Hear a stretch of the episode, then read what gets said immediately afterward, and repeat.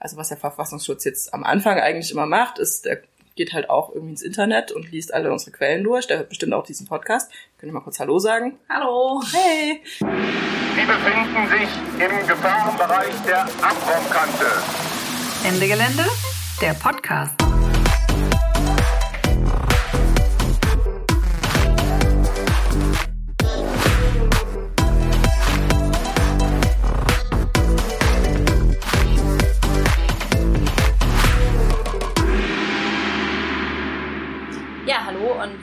Willkommen zur ersten Podcast-Folge, seitdem Ende Gelände offiziell linksextrem ist. ähm, darüber wollen wir heute ein bisschen reden. Ähm, was bedeutet das und was sagt es eigentlich vor allem über den, Verfassung, über den Verfassungsschutz aus? Also was sagt es vor allem über den Berliner Verfassungsschutz aus, der jetzt erstmals Ende Gelände als linksextrem eingestuft hat? Und ich freue mich total, dass ich darüber heute reden kann mit Michelle. Hallo Michelle. Hallo. Cool, dass äh, du nach Berlin sogar gekommen bist, extra dafür. Na klar. Ähm, Michelle arbeitet beim Grundrechtekomitee. Kannst du kurz erzählen, was das ist und was du da so machst? Genau, das ist ein Verein, der heißt eigentlich äh, Komitee für Grundrechte und Demokratie, kurz Grundrechtekomitee. Wir beschäftigen uns äh, einerseits mit so demokratietheoretischen Fragen und aber auch ähm, viel mit Grundrechten und Einschränkungen von Grundrechten in Deutschland.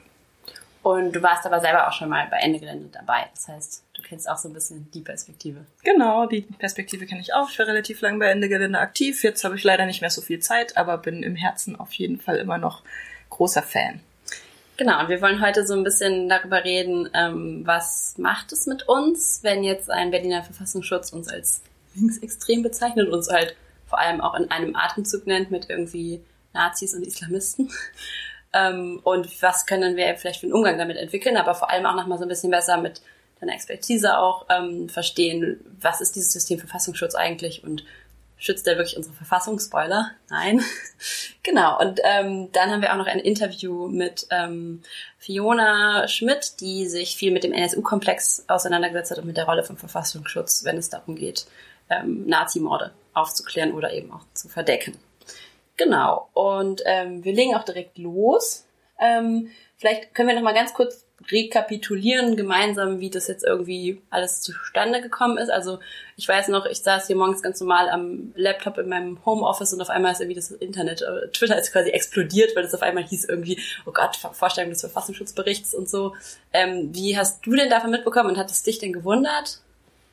Ähm, ja, eigentlich auch über Twitter tatsächlich. Ähm, klar, also ja, gewundert hat mich das auf jeden Fall. Also es hat sich ja die letzten, ich weiß gar nicht, ob man sagen kann, dass sich das angedeutet hat, äh, aber es gibt ja schon länger in verschiedenen anderen Bundesländern die Einschätzung, dass Ende Gelände zumindest linksextrem Beeinflusst. beeinflusst ist.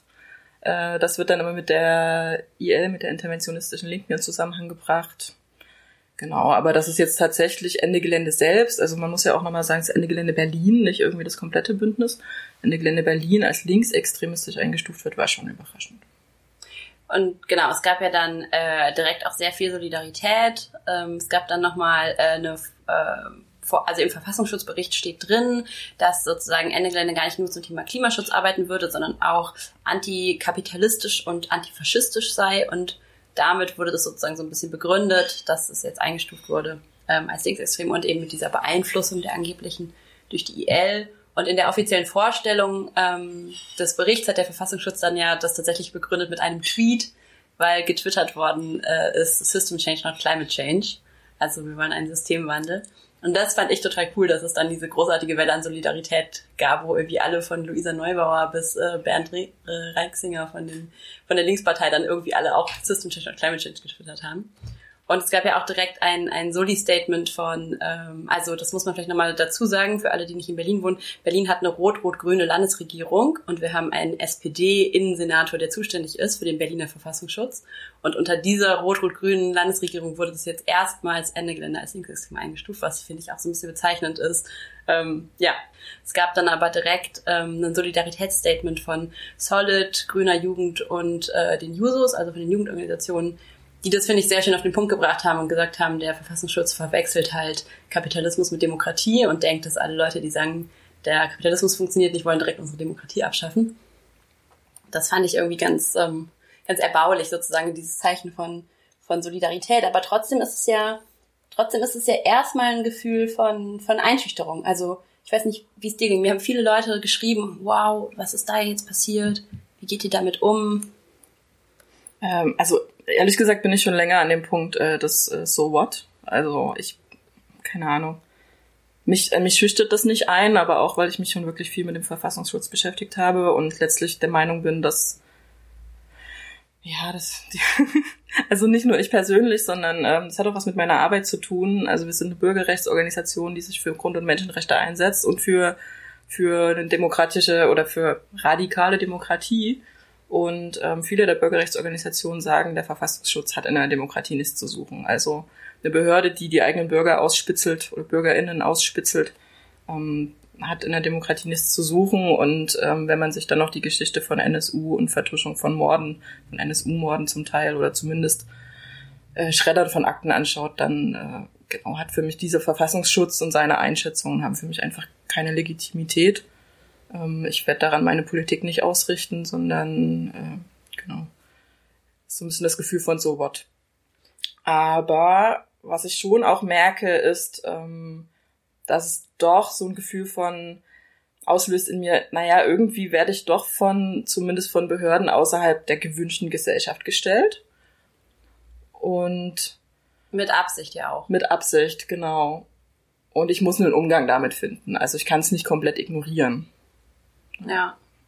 Und also vielleicht lag es ja auch wirklich daran, dass die halt gesehen haben, letztes Jahr sind halt Millionen Menschen für Klimagerechtigkeit auf die Straße gegangen, mit Fridays for Future vor allem, und hatten dann so ein bisschen das Gefühl, okay, wir müssen jetzt irgendwie diese Bewegung dann einen Keil reintreiben oder so, weil das, also Klimaschutz und auch diese, diese Vorstellung, dass wir irgendwie anders leben müssen, das ist so tief jetzt in der Gesellschaft schon angekommen, ähm, dass es vielleicht auch irgendwie, also vielleicht hat es auch tatsächlich was mit der Stärke der Bewegung im letzten Jahr zu tun, dass, es, dass wir da jetzt in diesem Verfassungsschutzbericht stehen. Ja, finde ich schon auch. Also würde ich auch sagen. Letztendlich ähm, begrenzen diese Extremismusbegriffe irgendwie das Maß ähm, des als legitim empfundenen äh, politischen Handelns und Ausdrucks. Also das ist schon ein Versuch, auch Einfluss zu nehmen auf das, was als äh, legitime politische Meinung angesehen wird und in dem letztlich gesagt wird, das ist extrem, was Ende Gelände vertritt oder extremistisch wird gesagt, Leute, die sich dem anschließen oder die ähnliche Gedanken haben oder die sagen, okay, diese Politik finden wir total gut und wichtig,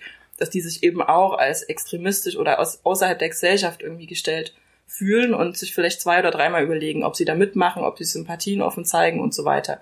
Das ist letztlich eine Stigmatisierung, die auch dazu dient, eben äh, diese politische Strömung ja zu bremsen, einzubremsen, auszubremsen. Und das ist ja auch eine bewusste wahrscheinlich Gleichsetzung von sozusagen linken politischen Bewegungen mit irgendwie Rechten, mit, mit Islamismus. Was, was steckt denn da dahinter?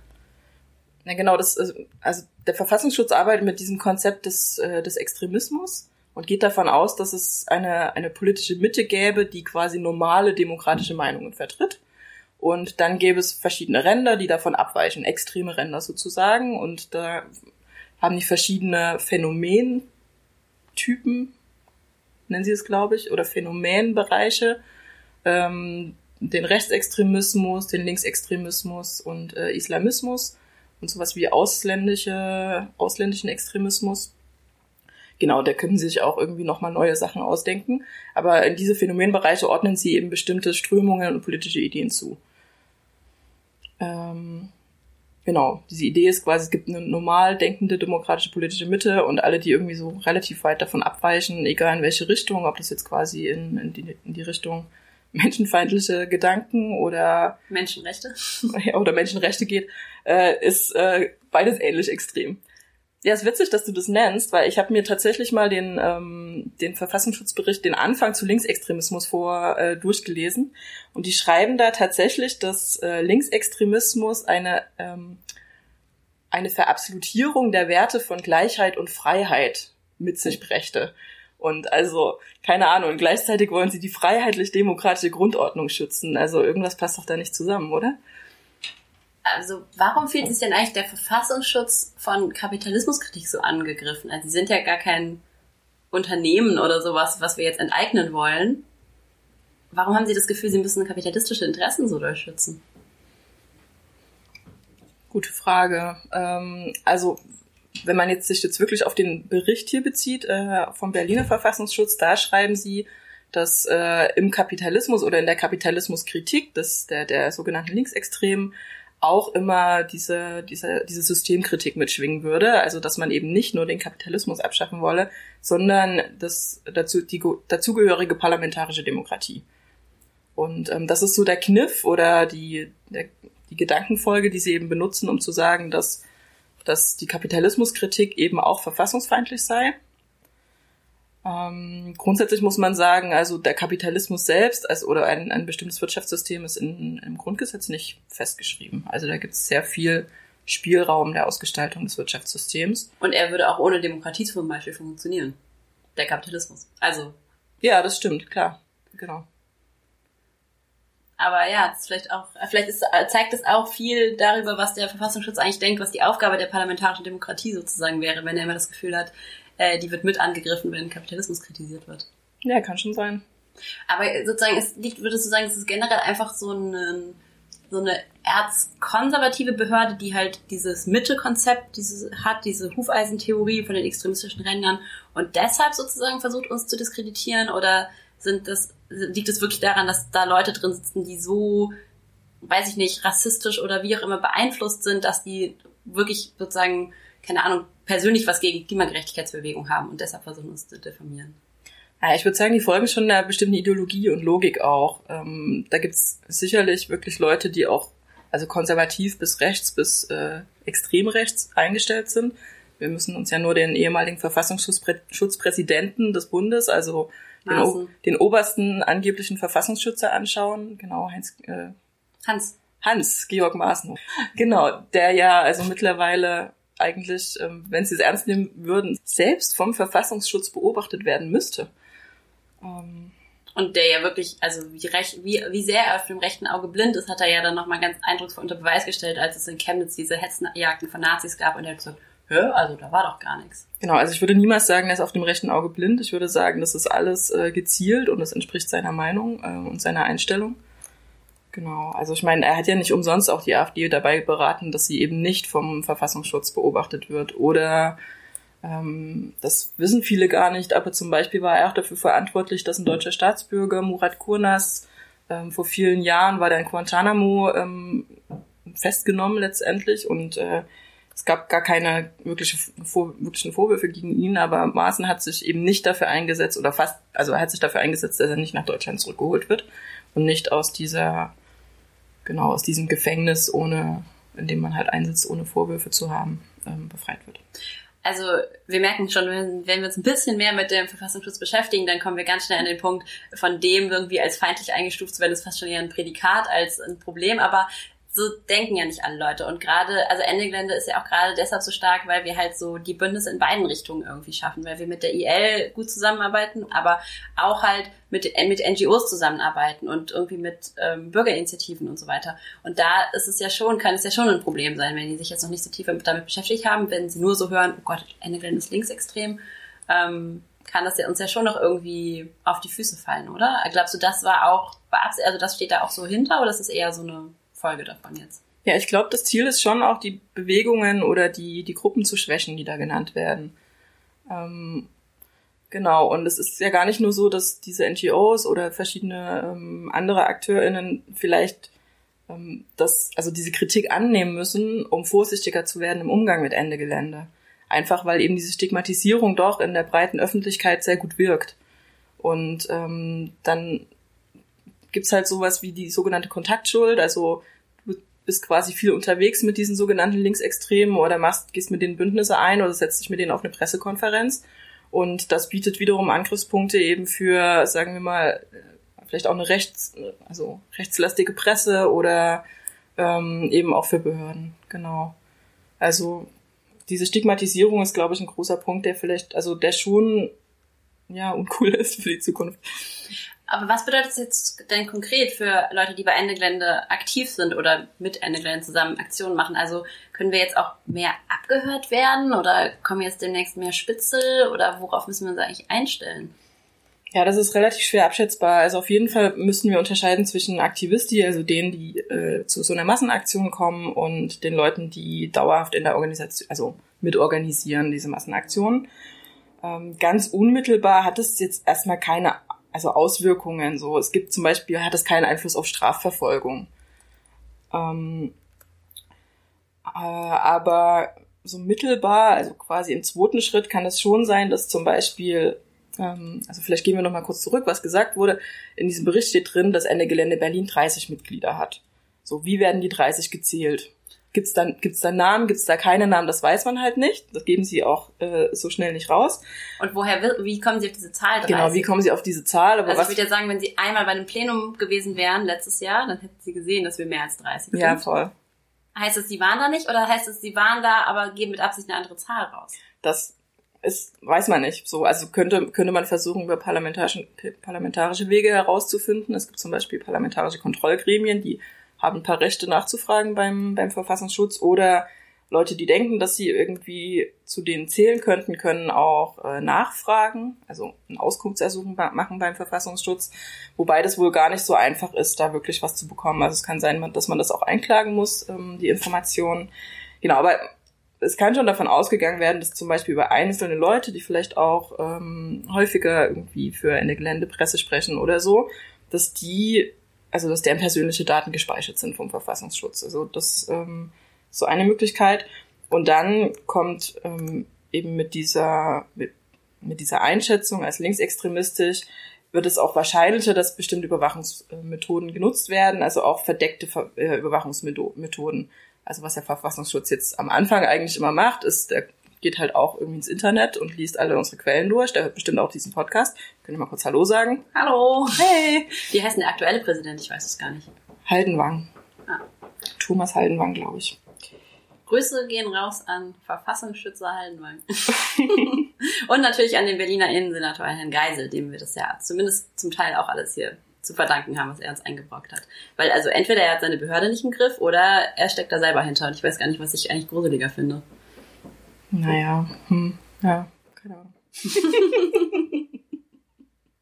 Okay, also, Sie lesen unsere Tweets und Sie hören unseren Podcast. Aber das genau. ist ja eigentlich alles noch nicht so schlimm. Nee, das ist alles noch nicht so schlimm. Also, das ist quasi, die greifen erstmal auf alles zu, was so öffentlich verfügbar ist. Und das nächste, was Sie jetzt ähm, wahrscheinlich dann vielleicht auch mehr nutzen könnten, weil Sie eben gesagt haben, Ende Gelände ist ja irgendwie so äh, verfassungsfeindlich, ist, dass sie nachrichtendienstliche Mittel nutzen und das können ganz verschiedene Sachen sein. Also zum Beispiel der Einsatz von sogenannten Vertrauenspersonen, V-Leuten, ähm, also Spitzeln oder auch Observation, also dass sie sich in die Pläne setzen äh, oder dass sie dauerhaft Spitzel einschleusen, vielleicht haben wir das schon, keine Ahnung.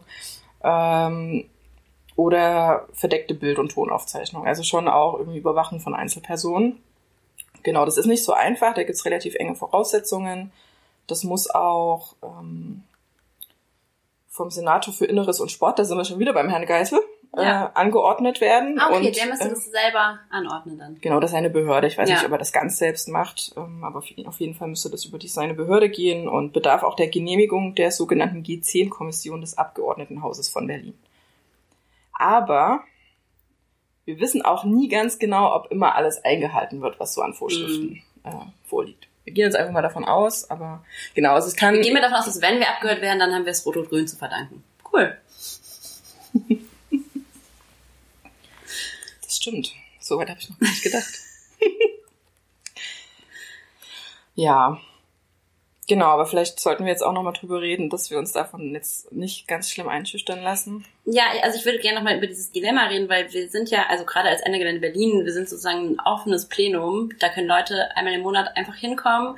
Da wird kein Biografie-Check oder sonst irgendwas gemacht. Alle Leute können einfach mitkommen. Wir haben eine unverschlüsselte Mailingliste, ähm, was finde ich, total wichtig ist, um auch anschlussfähig zu bleiben, weil wir wollen ja auch, dass neue Leute immer dazukommen können und auch Leute, die noch kein PGP und kein Signal haben, irgendwie trotzdem mit uns kommunizieren können. Und ich finde es irgendwie total schwierig, da die Balance mhm. zu halten zwischen, natürlich müssen wir ein bisschen vorsichtiger werden, aber wir, also, wir können ja jetzt nicht irgendwie uns so abschotten und jeder neuen Person, die nicht total im Szene-Slang schon drin ist und so dann total skeptisch gegenübertreten. Also dann verlieren wir ja.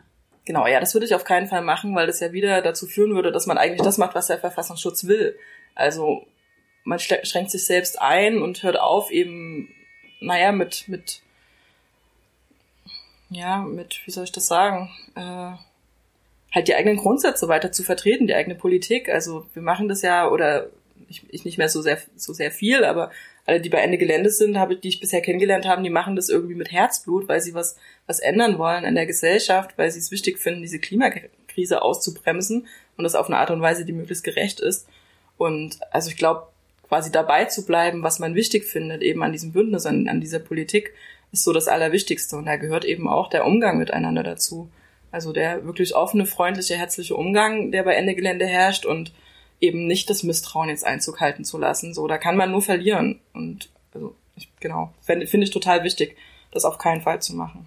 Vielleicht können wir so nett zu den Spitzeln sein, dass sie dann zu uns überlaufen und uns dann erzählen, was eigentlich beim Verfassungsschutz abgeht. Ja, das ist auf jeden Fall auch mal meine Hoffnung, dass sowas passiert. ähm, genau, und was halt sonst, glaube ich, einfach wichtig ist, ist, dass wir uns alle noch viel mehr damit beschäftigen und auch das anderen Leuten nochmal erklären, was dieser Verfassungsschutz eigentlich ist und wofür diese Behörde eigentlich steht und da auch nicht das voraussetzen, dass das alle wissen, sondern da nochmal in so eine Erklärungsarbeit gehen, immer wenn wir damit konfrontiert werden mit, uh Gott, ihr seid die Linksextremen, dass wir dann irgendwie sagen können, naja, der Verfassungsschutz sagt das, aber der Verfassungsschutz ist halt auch derjenige, der zum Beispiel diese NSU-Morde nicht aufgeklärt hat.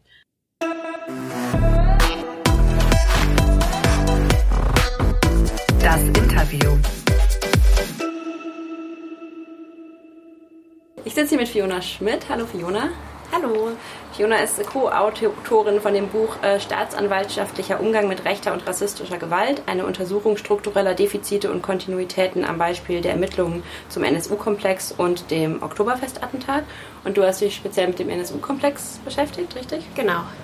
Und auch im Bündnis NSU-Komplex auflösen warst du aktiv und ähm, in, an der Organisation des NSU-Tribunals in Köln 2017 beteiligt. Ja.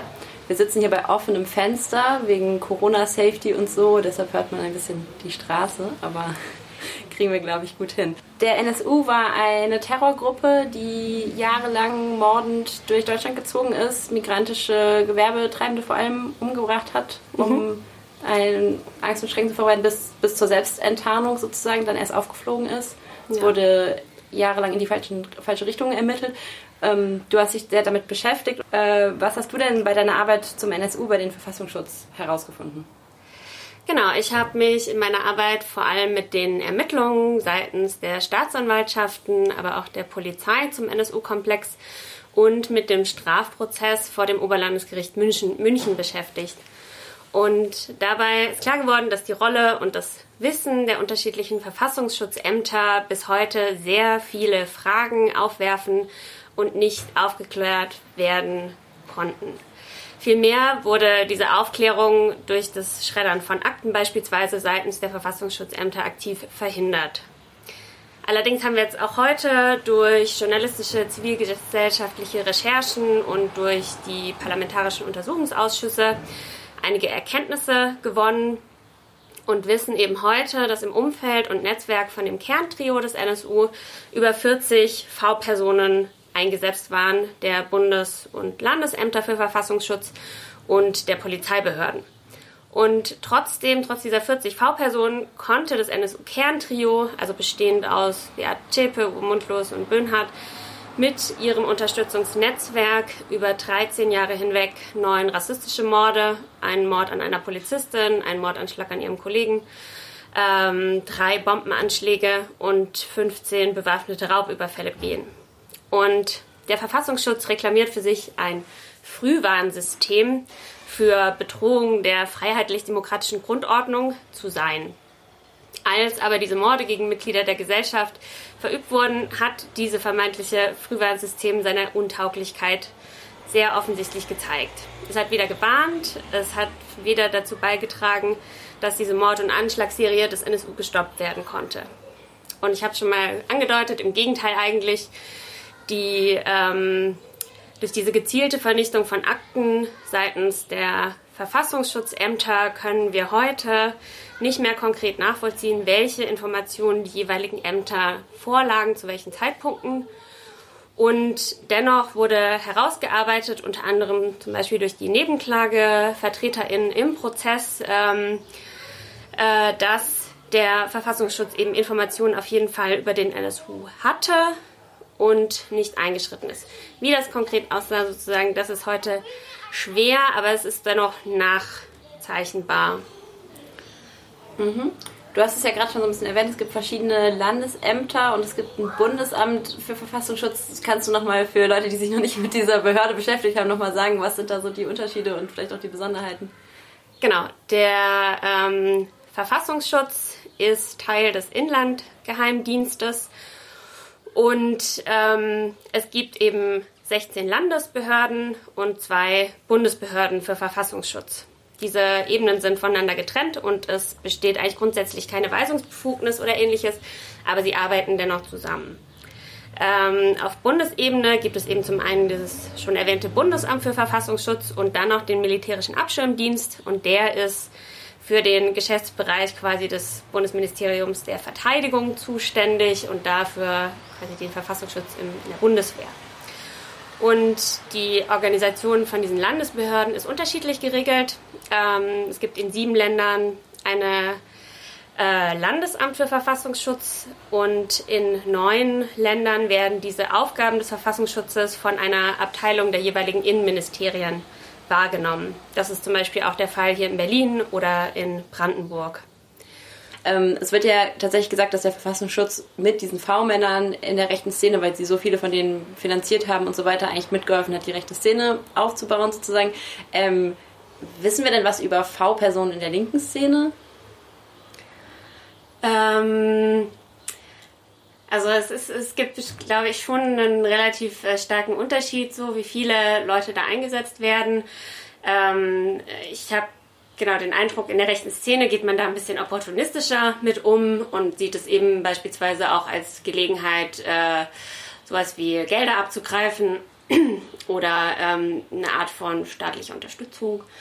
Und äh, beispielsweise hat ein ehemaliger V-Mann äh, im Thüringer Heimatschutz, aus dem der NSU hervorgegangen ist, äh, in einem Interview mal gesagt, da Anfang der 90er war klar, wenn vier Leute am Tisch sitzen, sind zwei vom VS oder werden vom Staat bezahlt. Und in der linken Szene, die äh, ist ja, sag ich mal, staatskritischer auf eine andere Weise und ähm, dass da auf jeden Fall nicht so ein opportunistischer Umgang mit äh, gepflegt wird und es aber in der Vergangenheit ja doch immer wieder auch ähm, zu Enttarnungen von V-Personen in der linken Szene gekommen ist. Also die gibt es durchaus, aber nicht so zahlreich wahrscheinlich. Du hast dich ja ziemlich lange und ziemlich ausführlich mit diesem NSU-Komplex, der ja immer noch nicht ganz aufgeklärt ist, beschäftigt. Was würdest du denn sagen, was konntest du daraus für Lehren ziehen, so über dieses ganze System Verfassungsschutz insgesamt? Ähm, was ist das für ein Apparat? Dass dieser Apparat äh, schlecht bis gar nicht funktioniert oder auch das Gegenteil von dem macht, was er vorgibt zu machen. Ähm, wie gesagt, es gab im Umfeld, ich will das mal ein bisschen veranschaulichen. Ähm, es gab eben im Umfeld und Netzwerk des NSU über 42 heute bekanntermaßen V-Personen. Und ähm, kurz nach dieser sogenannten Selbstertarnung des NSU gab es im Bundesamt für Verfassungsschutz durch einen Mitarbeiter eine Aktion, die im Nachhinein als Aktion Konfetti bezeichnet wurde äh, wo eben gezielt ähm, Akten von und über V-Personen, die im Netzwerk eingesetzt waren, vernichtet wurden. Und die ähm, Nebenklagevertreterin Antonia von der Behrens hat in ihrem Plädoyer im NSU-Prozess noch einmal die Entwicklung des NSU-Netzwerkes nachgestellt und herausgearbeitet, was das Wissen der Sicherheitsbehörden zu den jeweiligen Zeitpunkten war und ob es eben Zugriffsmöglichkeiten gegeben hätte im Verlauf dieser 13 Jahre.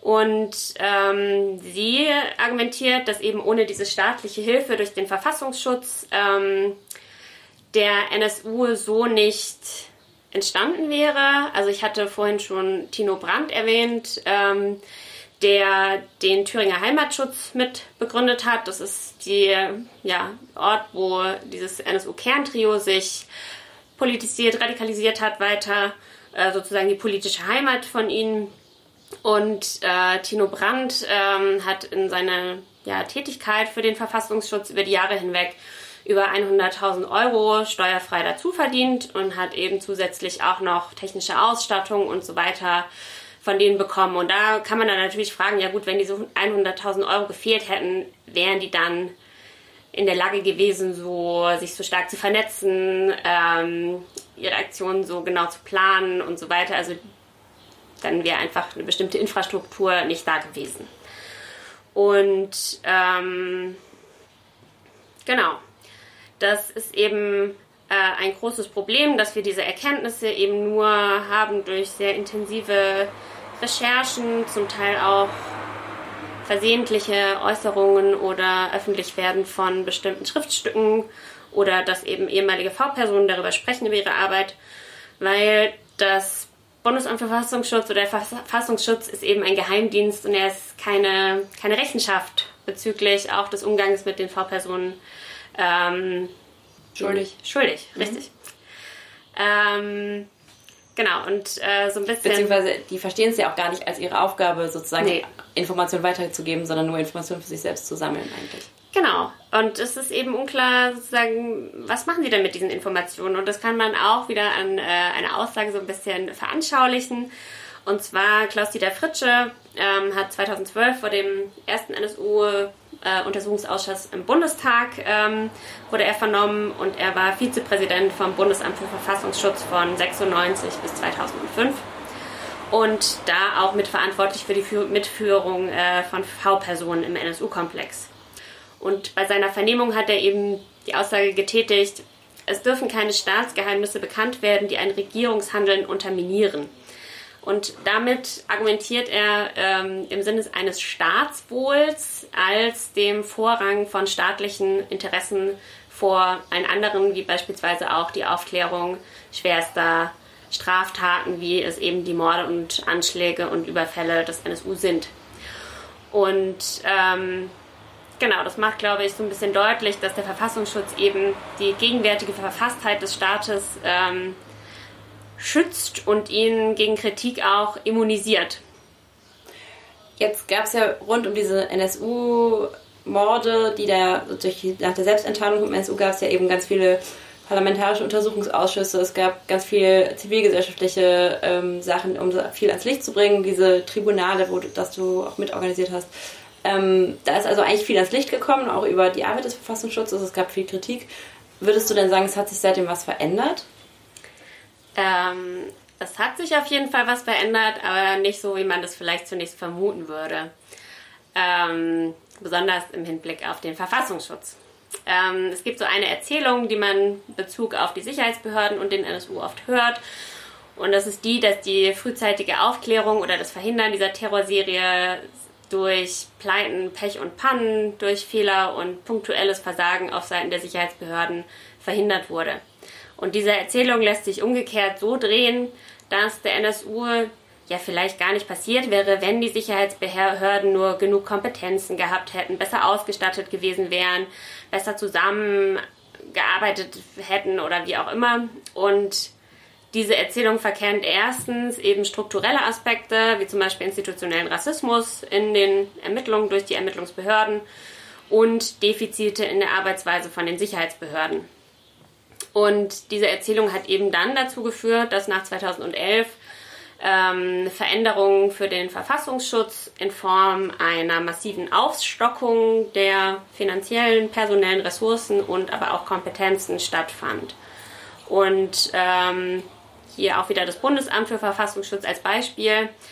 Ähm, genau, zum Beispiel im Jahr 2011 gab es noch 2700 Mitarbeitende und das Amt ist mittlerweile auf aktuell 3900 Mitarbeitende aufgestockt worden. Das heißt, es gab so einen Zuwachs um fast ein Drittel. Ähm, auch der Etat hat sich fast ähm, oder quasi verdoppelt von in den letzten fünf Jahren. Der war 2015 noch bei 230 Millionen Euro. Mittlerweile 2020 gibt es 467 Millionen Euro. Ist ja schon ein bisschen absurd zu sagen, hier äh, unser Verfassungsschutz hat mitgeholfen, ein äh, mordendes Nazi-Netzwerk äh, aufzubauen, das ihnen noch mehr Geld und noch mehr Kompetenzen geben. Ja, ja. Das ist aber genau diese, diese Umdrehung von wir hatten eben zu wenig äh, oder wir, wir, hatten nicht genug, um unserer, um unserer Aufgabe irgendwie nachzukommen. Aber das stimmt nicht. Aber ähm, also was würdest du denn sagen, wie können wir, also ich glaube für viele in der Klimabewegung ist es tatsächlich noch so ein bisschen neu, sich mit diesem Verfassungsschutz und diesem Systemverfassungsschutz auseinandersetzen zu müssen. Was würdest du denn sagen, ist ein, sozusagen ein, ein, Umgang damit oder was sollten wir, was gäbe es für politische Forderungen? Ähm, kann man es irgendwie besser machen? Hilft es eigentlich nur noch, den Verfassungsschutz komplett aufzulösen? Wie könnte das überhaupt aussehen? Also wie können wir uns denn dazu verhalten sozusagen als Klimabewegung? Ähm naja, also, also insgesamt steht halt ein Geheimdienst, wie der Verfassungsschutz eben einer ist, ähm, in einem Widerspruch zu Demokratie. Und ähm, sozusagen Staaten in Demokratien sind zu Transparenz verpflichtet und Geheimdienste haben die Aufgabe, im Geheimen Informationen zu erlangen, nicht darüber zu reden oder geheim zu halten, wie sie arbeiten und was sie eigentlich herausgefunden haben, so ein bisschen. Ähm, Genau, da gibt es so verschiedene Vorschläge eigentlich, die sich eben zwischen Reform und Abschaffung bewegen. Und ähm, genau, es, so diese Reformen setzen irgendwie an, dann beispielsweise dabei Kontrollen zu stärken äh, oder die Ausrichtung der Schutzfunktion des Verfassungsschutzes auf sowas wie Verfassungsgrundsätze oder Grundrechte zu ähm, fokussieren oder das V-Personensystem abzuschaffen oder auch Neustart zu machen, ähm, quasi das erstmal alles aufzulösen, dann neu zu strukturieren und ähm, quasi so diese Inlandsaufklärung klein zu halten.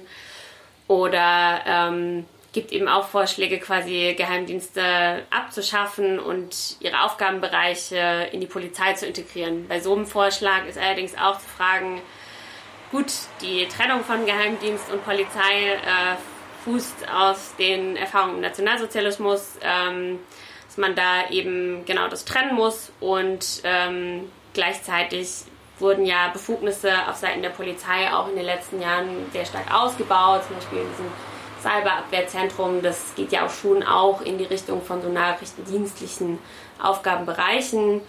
Und äh, wenn man sich mit der Polizei beschäftigt, dann stellt sich einfach auch hier wieder die grundlegende Frage, ja, wie kann man denn so eine Polizei kontrollieren oder transparent ausrichten, das äh, stelle ich mir sehr schwierig vor. Und die Debatte um Rassismus in der Polizei und Polizeigewalt haben wir auch gerade sehr genau, akut. Das ähm, sieht man auch daran. Genau, und die Forderung nach einer ersatzlosen Abschaffung vom Verfassungsschutz ähm, fußt eben einfach auf der Annahme, dass diese Kontrolle von einem Geheimdienst schlichtweg nicht möglich ist, dass der Verfassungsschutz ähm, eine Geldschleuder ist, und äh, Ressourcen quasi bindet, die anderswo zum Beispiel bei der Förderung der Zivilgesellschaft ähm, sinnvoller eingesetzt werden und dass eben keine Sicherheitslücke so entsteht, weil der Schutz vor Gewalt und Straftaten Sachen von Polizei, Staatsanwaltschaften und den Gerichten ist und durch die auch abgedeckt werden könnte. Okay, das heißt, wir müssen nicht nur den Kohleausstieg erkämpfen und den Kapitalismus überwinden, sondern unterwegs irgendwann auch noch den Verfassungsschutz abschaffen. Na gut. Euch das auf die To-Do-Liste. Vielen Dank äh, für deine Expertise und äh, für deine Zeit. Danke für das Interview.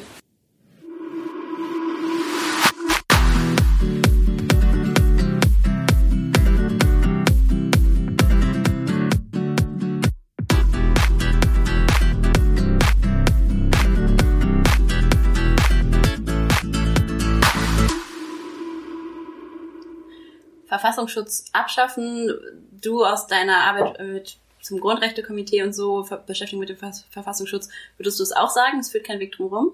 Naja, zunächst mal ähm, ist so eine geheime Beobachtung der eigenen Bürgerinnen braucht man nicht so. Also wenn wir uns zum Beispiel anschauen, ähm, wie wird umgegangen mit, äh, mit der radikalen Rechten oder mit der extremen Rechten, vielleicht auch mit äh, rechten Terroristinnen, sieht man immer wieder, dass der Verfassungsschutz nicht nur ähm, also weniger Erkenntnisse hat als zum Beispiel antifaschistische Recherchegruppen ähm, oder, oder Magazine und auch auf deren Wissen zum Teil dann zurückgreift, sondern dass, ähm, wenn man sich den NSU-Komplex eben anschaut, wir haben es ja gehört, dass der Verfassungsschutz sogar aktiv dazu beigetragen hat, dass eben Menschen nicht geschützt werden vor, vor rechtem Terror.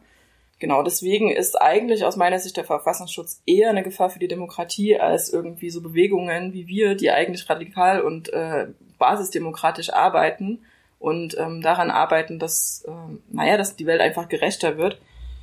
Äh, Und würdest du sagen, was wäre denn jetzt ein guter Umgang damit? Würdest du sagen, vielleicht ist auch einfach so eine Flucht nach vorne der richtige Weg? Also nicht zu sagen, nee, uns geht's doch nur um Klimaschutz. Das haben wir explizit auch in den letzten Jahren daran gearbeitet, zu sagen, nee, wir sind nicht nur für Klimaschutz, wir sind Klimagerechtigkeit. Das bedeutet eben auch, das bestehende kapitalistische, rassistische, sexistische System in Frage zu stellen und sozusagen, wir sind, wir sind eine intersektionale Bewegung.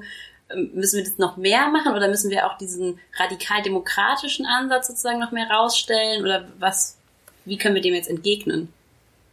Naja, ich glaube zunächst mal ähm, wirklich bei dem, also erstmal bei der, bei der Basis bleiben, die es gibt. So, also genau, wir wissen oder ihr wisst ja, warum das gemacht wird. So, äh, aber schon auch klar. Ich fände es schon schon gut, wenn man sich irgendwie mehr auch mit Demokratie, mit dem also beschäftigt oder vielleicht auch noch mal mehr nach außen zeigt, wie eigentlich der Umgang innerhalb von Ende Gelände ist. Also, weil ja, worauf ja der, der Verfassungsschutz mit, mit diesem Linksextremismus auch abzielt, ist irgendwie die Angst vor gewalttätigen Umstürzen oder die Angst irgendwie vor diktatorischem Kommunismus oder sowas. Und ich, also keine Ahnung, es gibt, glaube ich, nichts, was weiter davon entfernt ist als Ende Gelände, die irgendwie versuchen, äh, jede, jede Entscheidung im Konsens zu treffen, jedes Bedenken zu hören, jede Stimme einzubeziehen und das irgendwie auch nochmal mehr nach außen zu tragen. Ähm, und zu sagen, so der Vorwurf, Ende Gelände sei demokratiefeindlich, dass das da einfach der totale Quatsch ist. Ja.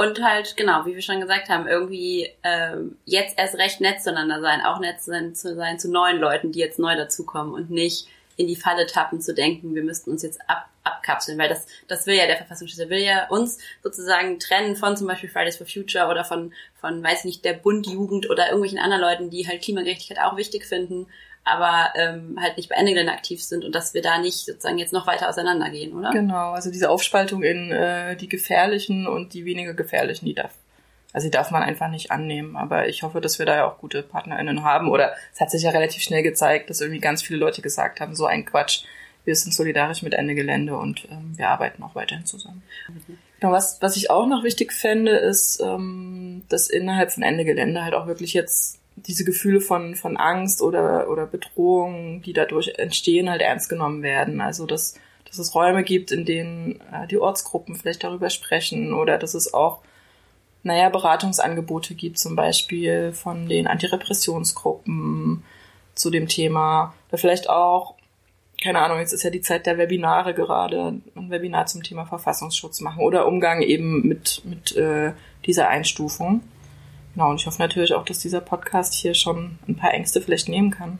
Also, dass wir uns Mühe geben, auch aus dieser Isolation, die ja eine, intendiert ist, wieder rauszubrechen und darüber zu reden und vielleicht auch mit Leuten, die, wo wir jetzt denken, uh, vielleicht finde ich das jetzt komisch, dass ich bei Enneglin aktiv bin, weil die sind ja linksextrem. Vielleicht auch mit denen aber offen damit umgehen und sagen, ja, ich bin bei Enneglin und ich finde das aber richtig aus den und den Gründen und ich finde das nicht linksextrem und übrigens ist der Verfassungsschutz blöd irgendwie da dann offeneren Umgang mitfinden, oder? Uns nicht verstecken auch in ja, diesem genau. Aktivismus. Genau, finde ich auch. Und ich würde auch wirklich immer dieses Wort linksextrem zurückweisen. Also das ist ein blödsinniges, blödsinniges Konstrukt, dieser Linksextremismus, überhaupt die Extremismustheorie mit der Gleichsetzung von, von extremer Rechter und äh, einer vermeintlich extremer Linker. Ähm, ich würde das niemals irgendwie mich positiv auf dieses Wort beziehen oder das auch nur gesellschaftsfähig machen tatsächlich. Also wenn, dann sind wir linksradikal, weil radikal heißt, dass wir an die Wurzel des Problems gehen. Richtig. Sehr gut. Cool, ja. dass, du, dass du Zeit gefunden hast. Ja, Vielen Dank. richtig gerne. Bis bald. Ciao, ciao.